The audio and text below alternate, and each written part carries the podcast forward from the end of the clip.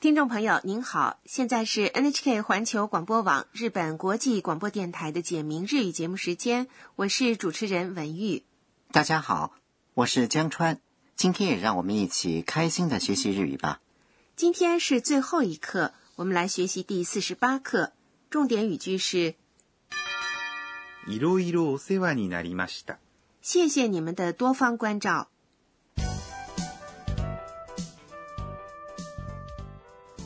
短剧的主人公是泰国留学生安娜。安娜结束了为期一年的日本留学，今天就要回泰国了。小英和健太到机场来送她。好，下面我们来听第四十八课的绘画，重点语句是いろいろお世話になりました。 “谢谢你们的多方关照”。行きはまもなく搭乗手続きを締め切らせていただきます体に気をつけて。タイに着いたら連絡してね。はい。いろいろお世話になりました。健太さんとさくらさんもお元気で。我来讲解一下。健太对安娜说体に気をつけて。：“注意身体体是身体，に是表示对象的助词，気をつけて。是気をつけます。注意的泰形。気をつけて后面省略了ください，请，是表示依赖的轻松语气的说法。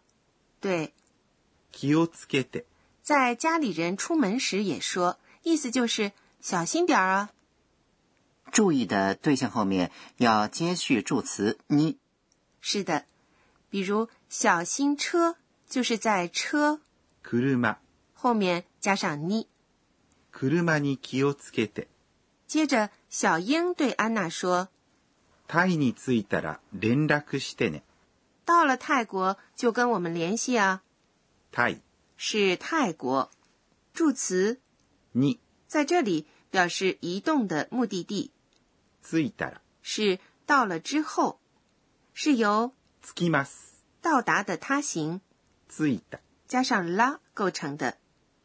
江川，たら这个说法我们在第三十课学过，你还记得吗？他行加上拉，他拉表示条件，对吧？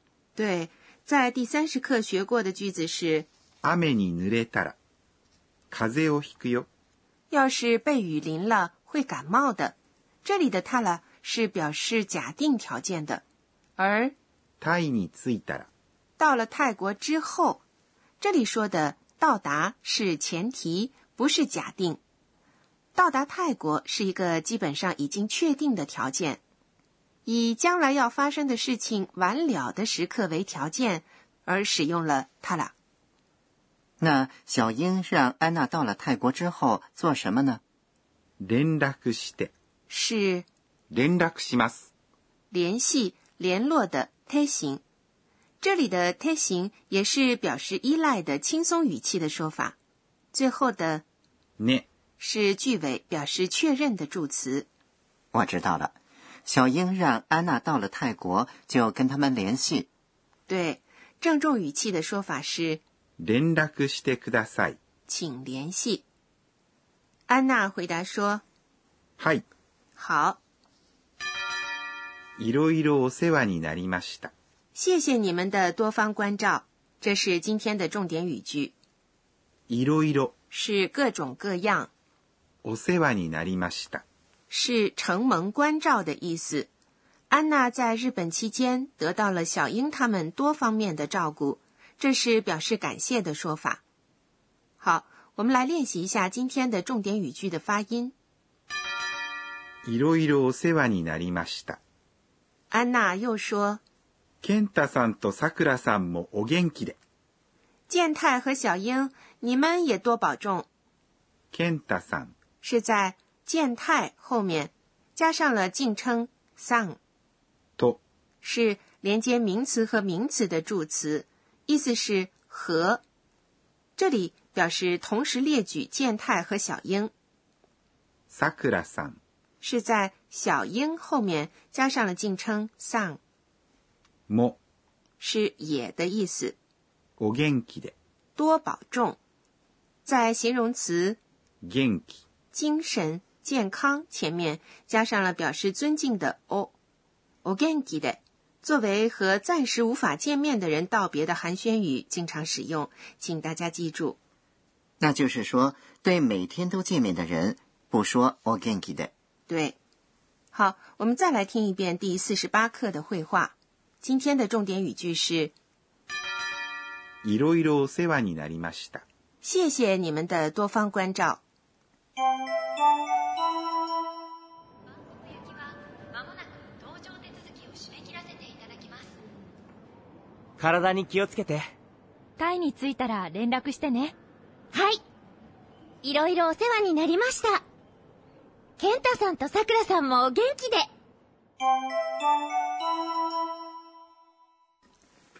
接下来是导师点睛环节，有请负责本节目监修的德勇阿卡内老师来为大家介绍学习要点。今天是这个讲座的最后一期，我想请老师介绍一下，要说好日语应该注意些什么。好，下面就有请德勇老师。私が教えましょう德勇老师说：“我们在这一年里学习了日语的基础知识。说日语时，需要根据与对方的关系选择郑重语气或轻松语气的说法。安娜在和她的长辈、老师和社监，以及和学姐小英说话时，都使用了郑重的表达方法。而和同班同学罗德里戈说话时，虽然一开始在句尾使用了 this 或 must，用郑重语气进行了交谈，但在熟悉了之后，就改用轻松语气的说法了。语言是人与人沟通交流的手段，即便正确的掌握了语法，但如果搞错了用法，就会损害彼此的关系。相反，即便语法有点问题，但你想用郑重语气表达，或者想用轻松语气表达等，希望与对方构筑良好关系，这样的心情是可以让对方心领神会的。重要的是要多说多用，养成说日语的习惯。希望大家勤学苦练，学好日语。以上是今天的导师点睛。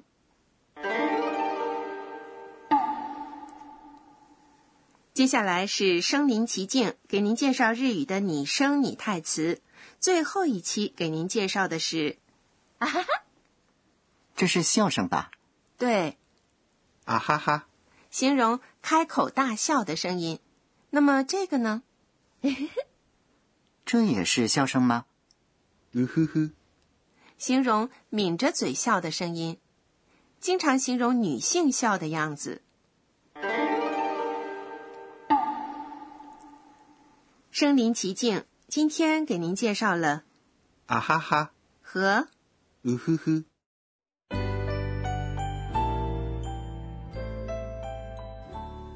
最后是安娜回想今天一天的安娜的自言自语。えっと、今日は、各位后会有期，撒由那拉，再见。下次来日本的时候，我的日语一定会更好。 啊哈哈。好，听众朋友，第四十八课就学习到这里。今天的重点语句是：いろいろお世話になりました。